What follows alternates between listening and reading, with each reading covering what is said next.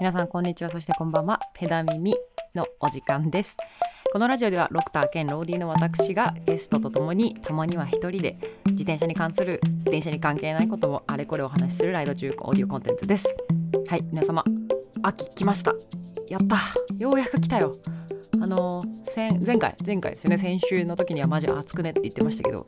またこれからねあの急にあの、急激にいきなり寒くなりましてようやく長袖が着れる時期になりましたね。いやもうほんと今がね今ぐらいとあとまあ春先ぐらいがもう一番走りやすいんですよね。皆さんいかがお過ごしでしょうか？さて今回はもう早速本題に入っていきます。今回はですね、えー、ちょっとまたなんか宗教じみたタイトルつけちゃったんですけど、まあ本当は本当にこれです。あの、この世には公共度が足りてないんじゃないかということでですね、あの、また例のごとく、今回クソコーチは不在ですけれども、まあインターバルではないんですけれども、ちょっと強度の高い練習をあの布教するという内容になっております。はい。で、あの、まあなんかこうね、まあ散々私のラジオでもなんかいっぱい言ってますけど、なんかインターバルがとか言ってますけど、今回はですね、あの、普段レースとか出ない楽しむだけに運動している、まあ、自転車に乗ってるって人たちも多いわけですよねこのラジオのリスナーって。で、まあ、そういった人たちにとっては、まあ、インターバルってその、まあ、関係ないだろうと思っている方も多いかなとは思うんですけどそうじゃないんですよね。違いますよと。あの公共度は全人類に関係あることなんです。そうそこのあなたも関係あるんですよ。逃がしはしないぜ。なのでですね、今回は、あの、なんで全人類に公共度をお勧めしているのか、えー、っていう話をですね、していきたいと思います。もうこれ、この冒頭だけでちょっと宗教じみてるんですけれども、内容は至って真面目に、あの、本当に科学的な裏付けのもとにですね、お話ししていく予定でございます。ご安心ください。はい。では、あの、早速、あなんでなんで高強度を私が猛プッシュしているかっていうことですね。えー、あのちなみにここの言う高強度っていうのは別にあのインターバルだけじゃないです。インターバルはあのあくまでその高強度なトレーニングをやる上で、えー、自転車においてはですよその有酸素系の運動においてはすごくあの効率のいい運動高強度の練習の一つってありますね。というふうにしてます。で私がこれから言う高強度っていうのは別に自転車に乗ってるだけのことだけではなくて例えば筋トレねこうすごい重たいものを上げてやる運動だとか結構ランニングでいうダッシュ短時間の本当1分以内ぐらいのこう短時間のダッシュだとか、まあ、要はまあかなりこう苦しいような運動のこと負荷が強い運動のことを総称して高強度と呼んでおります、まあ、要はハードな運動でね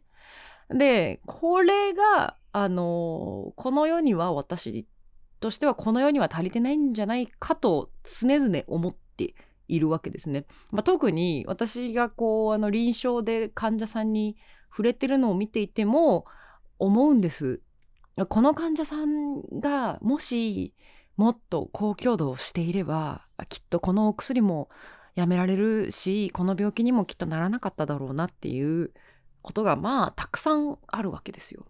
そうなのであの実際のところ高強度ハードな運動っていうのはあの別にレース志向の人だけじゃなくてというか人類皆人類に皆かなりの恩恵をもたらすものであるということを今回今回のこのラジオでお伝えしたいと思います。でなんで高強度をこんなに高プ高プッシュ高強度を高強度に高プッシュしているかというとあの全てはやはりですね筋肉に通じるんです。あのネットミームネットスラングであのすべ筋肉が全てを解決するっていうあのネットスラングはよく聞きますけれどもあのマジな話結構ほとんどのことを解決するかもしれません。っていうのが実は昨今のあの医学界でのですねあのよく知られた常識になりつつあります。はい、なので今回はですね筋肉の素晴らしさについて語るというかまあ公共度で筋肉を鍛えることがどんだけこうメリットがあるのかなっていう話をしていくことになるかなと思います。でまあ筋肉ね皆さん知ってるとは思います。でもあの皆さん筋肉のことどれだけ分かってあげられてますか？ね意外と実はなんか筋肉をなぜ運動しなきゃいけないかとかなんで筋肉が必要なのかとかってまあレースしててたりとかしてる人であればまあ分かりますよねその速く走るためっていうのはあるんですけど別に筋肉ってレースする人以外でもものすごく大事な臓器なんですよ。で筋肉って臓器なのっていう質問もあるかもしれません。でこれね20年前だったら筋肉はただの運動器官ただのモーターであって体を動かすためのものであるから、まあ、内臓ではないだろうっていう回答だったんですけどここ20年であの大きく変わりまして筋肉はもうはっきりと言えます筋肉は内臓なんですもうそれしかもそれもなんかこうびっくりするぐらい重要な臓器だったっていうことがここもうねあの何十年かの研究でかなり明らかになってきました。で具体的に筋肉ってその体を動かす以外に何をしてるかっていうとまあホルモンを分泌することでさまざまな、えーと、臓器にと相互作用してます。でその相互作用によって実は我々の体って維持もされているしこう怪我が癒えたりの病気のなりそうな部分が治ってったりっていうことを繰り返してるんですねだから筋肉がまあ他の臓器を面倒見てあげてるっていうふうに言ってもいいかもしれません。うん、で逆に筋肉これが減ってくると筋肉ってあの世話できる部分があの間に合わなくなってきて筋肉が面倒見きれなくなってきてそれであの不具合が諸々に生じ始めるっていうのがですねあのこれが最近の研究でのあのまあ今のところこう分かってきている仮説といいますかになってきています。まあだから筋肉が解決するっていうよりも筋肉は常にあなたを見守っていると言った方が、まあ、正しい表現かもしれませんね。でそんなね偉大なる偉大なる慈悲深い筋肉ですけれどもじゃあ筋肉自体はどうやって自分自身をケアしてるかっていうとこれが筋肉にはですね刺激が必要なんです。あの要は筋トレとかこう動かすってことですね筋肉を動かして刺激を入れてあげないと筋肉ってどんどんどんどん分解されていくものなんですよ。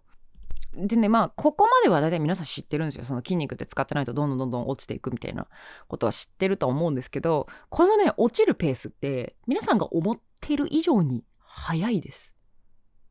うん残念ながら。あのー、何も例えば何もしていない方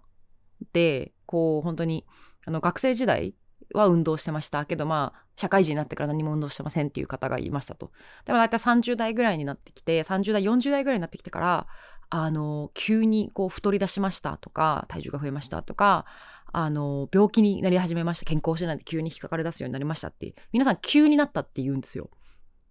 違います。それはですねもう二十歳過ぎぐらいから人間の体の中では筋肉の合成というものが筋肉の分解というものを超えられなくなってきます。そうすると何もしない限り特段あのよく運動してない限りは基本的に年々年々筋肉量はずっと落ち始めてます。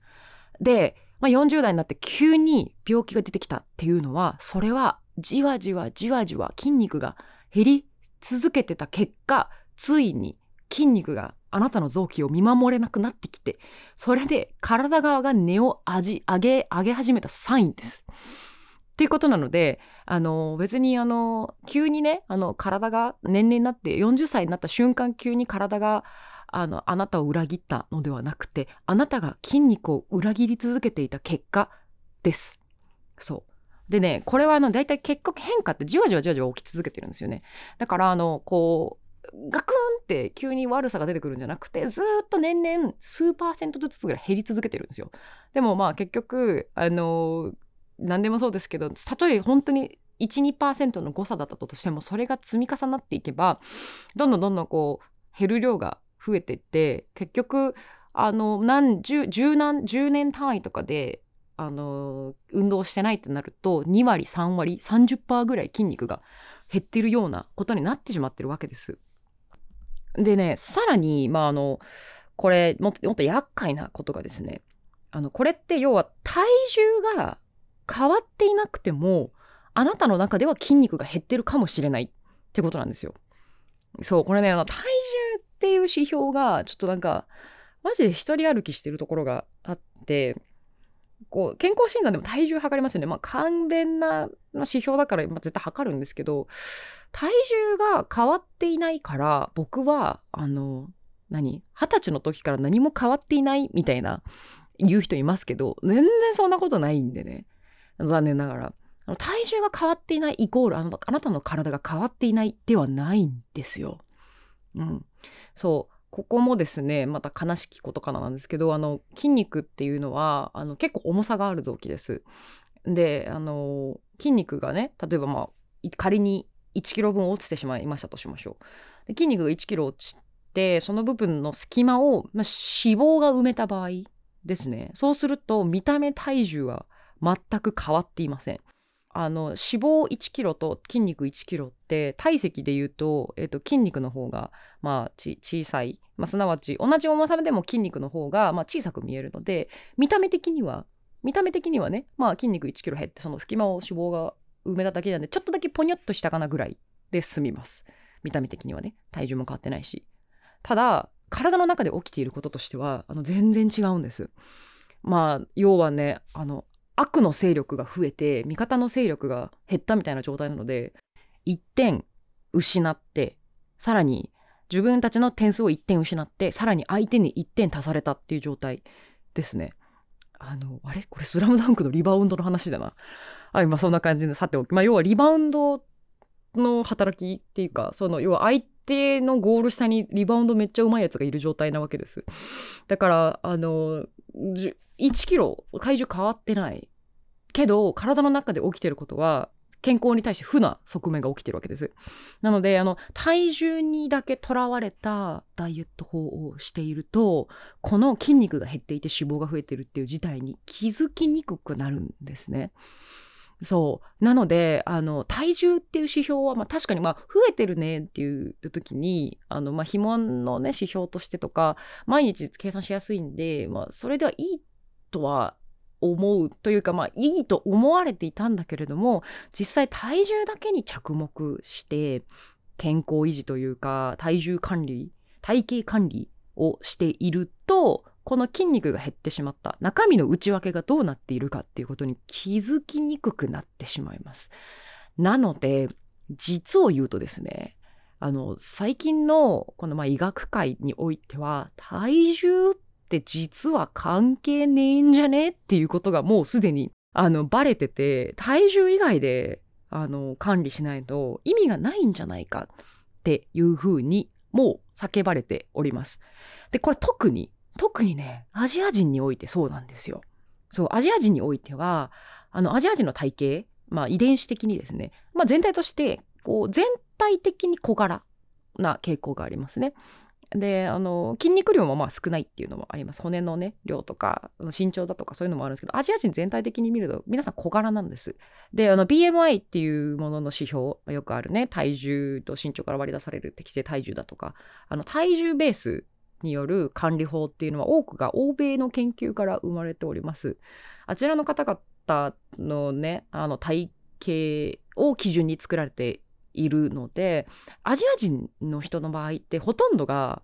普通に生きてる限りは大体正常範囲内に収まるんですよ。まあ、あの BMI でいくと22っていうのが正常範囲22程度がいいっていうふうに言われてますけどそれはあくまで、えっと、研究のベースになっている、まあ、欧米人ヨーロッパ系とかアメリカ大陸にアメリカ大陸に移住してる系の人たちですねああいう系の人たちにとってはえーと、身長と体重っていうののバランスでいうと、まあ、BMI で22ぐらいに維持しておくといいというふうに設定されているんですがこれがですねじゃあアジア人も22にしていいかなって言ってあの、まあ、導入してみた結果アジア人の場合22ぐらいに維持していても病気になる人が続出したっていうことが起きたんです。でこれであれ？なんか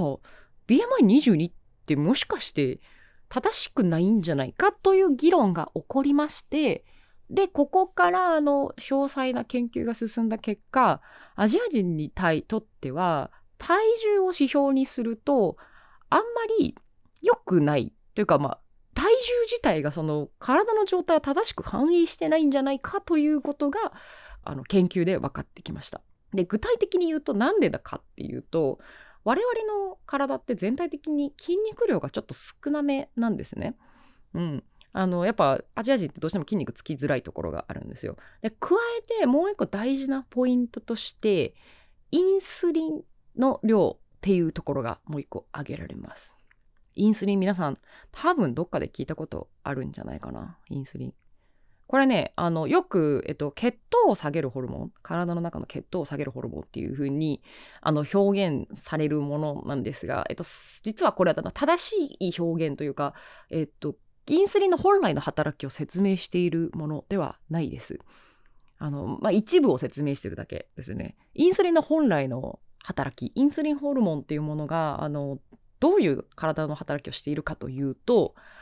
体の血管に流れてる栄養素を最終的に細胞側に引き込む最後の工程をするホルモンです。これちょっと具体的にちゃんと言ってきますね。混乱してる人も多いでしょうから。はい。え我々が言うよく消化吸収って言いますよね。食べ物を口に食べて。で、消化管で分解してどんどんどんどん粉々にしてって噛んで消化管でぐじゅぐじゅ動かして消化液で溶かして小さい分子にしてました。その後吸収していきますよね。この吸収ってどこまで吸収したら我々は吸収って言っていいんでしょうか？どこまででしょう？消化管の中？消化管要は腸で吸収しますけど小腸大腸で吸収しますけどその小腸大腸から吸収して血管内に移動したら終わり？じゃないですよね。そう吸収の最終ゴールっていうのは小腸大腸から血管に移動しました。その血管が全身の細胞に運んで細胞の中側に血管のね中に流れてる要はこれ道路上にある栄養ですよ。から最終的にあの各家庭すなわち各細胞に大和さんなりえー、っと、どこだっけ？佐川急便さんなり、アマゾンさんなりが、各家庭に運送終わったら、これが初めて吸収完了、すなわち栄養の運搬が完了したと言えるわけですよ。そう。だからね、あの、よく、まあ本当今、今自分でパッと思いついて例えていい例えだなと思いましたが、あの、荷物を買うじゃないですか。荷物を買って、外から購入して、あのー、吸収の終了つまり宅配完了ってすなわちお家で、あの、宅配会社さんから荷物を自分家に受け取った時が初めて吸収って言えますよね。だから同じなんですよ。だからあの、まだあのこう消化管から血管の中を流れてる段階の時ってまだ輸送中？あのだけトラックがこうあの道路を走って運んでる時のだけであって完全にこう栄養が食べたものがちゃんと自分の体に吸収されたっていうのは各細胞に分配されて細胞が取り込んだ瞬間をもって吸収完了としますと。でインスリンっていうホルモンはこの血液中に流れている栄養素、まあ、主に糖分ですけどこれを最後細胞側に引き込む最後の宅配業者さんの役割をしているホルモンになります。イエーそう。こう言うとすごいわかりやすいですよね。だから、大和さん、大和さん、佐川さん、他の運送会社もきっとあるでしょうけど、まあ、あの、いつもお世話になってる人たちをイメージしてください。あの人たちがインスリンです。はい。で、あの、まあ、要は、だからインスリンがいないと、あの、細胞側に血液中から、あの、栄養素、まあ、配達されてる荷物を引き込むことができないじゃないですか。ずっとセンターに溜まってるだけだったら意味ないでしょで、あのー、まあ、よくこうインスリンって血糖を下げるっていうふうに言いましたけど血糖って何かっていうと血液中の糖分ってことですよね。で血液中の糖分ってどういう状態かっていうと荷物があのトラックでずっと運ばれてる状態のことです。そうだからあのトラックで大量にただ血液の中をうーんって運ばれてるのを最後あの大和さんが目的のところに運んでってあの荷物を渡しますっていう作業するじゃないですか。そしたら当然運ばれてた荷物がちゃんと各家庭に分配されていくから道路上に走っている荷物の量って減っていきますよね。大和さんがたくさん仕事してくれれば。ってことはそれすなわち血糖が下がるってことですよ。血液中に運ばれてた荷物糖が減るんだから。そう。だからねここの一部分の機能だけ切り取ってみるとインスリンは血糖を下げるホルモンなんです。そう。でも本来のインスリンの働きっていうのは最終段階吸収の最終段階を担う超大事なホルモンなわけですね。でこのインスリンの働きって人種の中で差があるってことが分かってきました。はい。でこれがですね超大事なポイントでしてあの我々アジア人ってですねもともとインスリンの働きがそんなに良くないんですね。良くないから食べた分を全部そのまま吸収できるわけじゃないんですよ。だから体があんまり大きくならないっていうことが分かってきたんですね。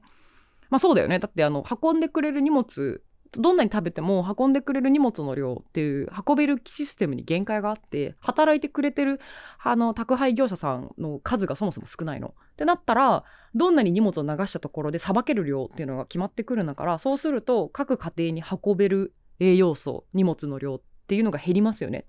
で結局体を大きくする、まあ、すなわちまあ筋肉を増やすもしくはま脂肪を蓄える同じことなんだけど体を大きくするために必、まあ、栄養がたっぷり必要なんですけどこれが宅配業者不足によって体を大きくすることがそもそも難しいんですねアジア人の多くは。なので我々ってやっぱりあのあんまり体が大きくならないんですよ。ならないけれどなっていうかなる前に病気になっちゃうの方が正しいですね。そうだからよくあのねアメリカのなんかあの肥満が問題になるって時の肥満ってマジであのすげえじゃないですか。なんかあの、100キロはもうなんかまだ痩せぐらい。あの、もう200キロとか太ってるじゃないですか。あれね、アジア人で、あそこまで目指せる人は、もうかなりのその、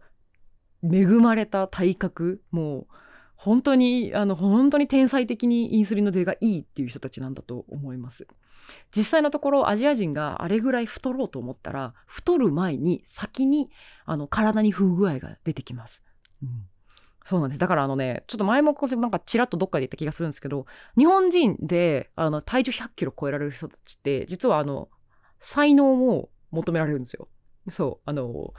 こう、あの、太れるって実は結構才能が求められていて、あの、アジア人で100キロ超えられるって結構あの、才能があると思っていいと思います。はい。であのこのさっき言ったインスリンですねあの栄養を最後に細胞に引き込むっていう工程をやってるホルモンですけれどもこれあのもちろん太るためには必要です脂肪を増やす上で、えー、血液中の糖分を体に持ち込んでって太るっていうのも大事なんですけどこれね筋肉の成長にも超大事なホルモンなんですそうだって筋肉ってよく成長するにはプロテインもいるっていうけどプロテインも必要だけど糖分も必要なんですよ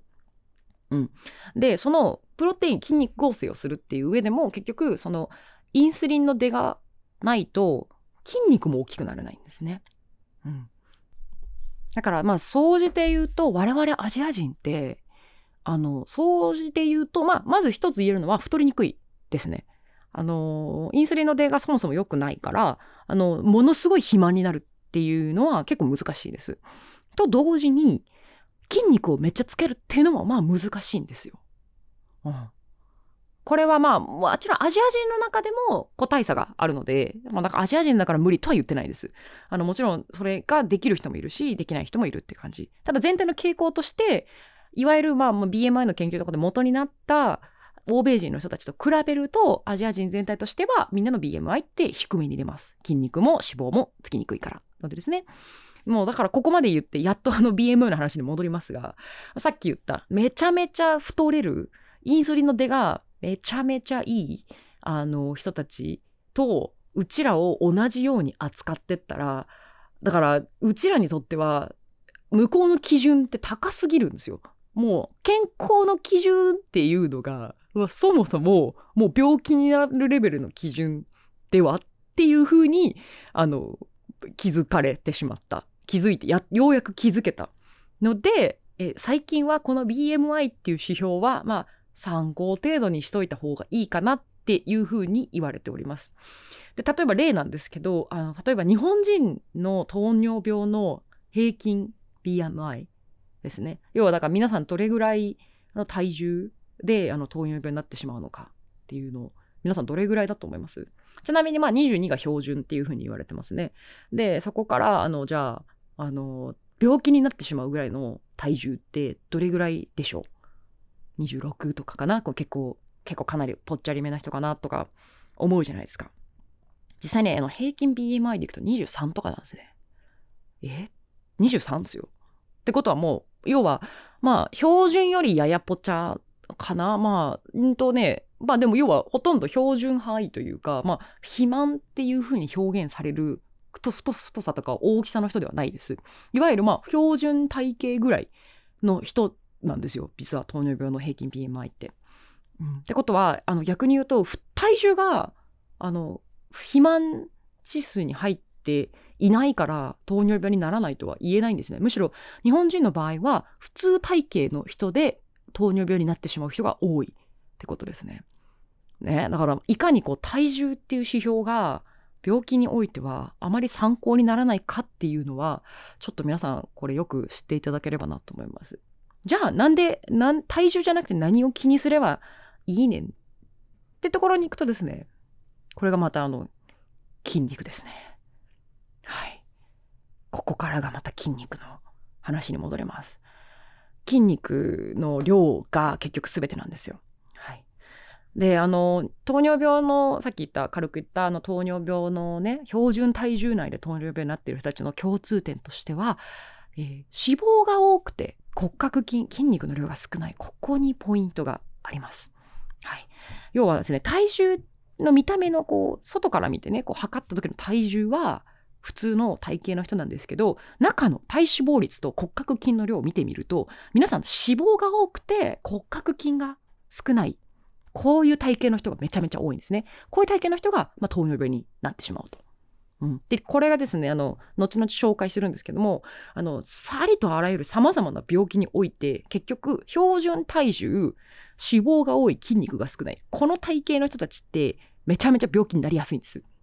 うん、いろんな病気ですね。なのであの結局のところ体重だけに注目するんじゃなくて体重のうち脂肪と筋肉がどれぐらいを占めているかここに注目することが超大事ってことをまず今回声を大にしてお話ししておきたいと思います。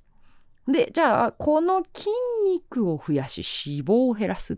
ていうのに何をしなきゃいけないんだろうっていうともうお分かりですね。そうです。高強度です。そうなんですよ。結局、やっ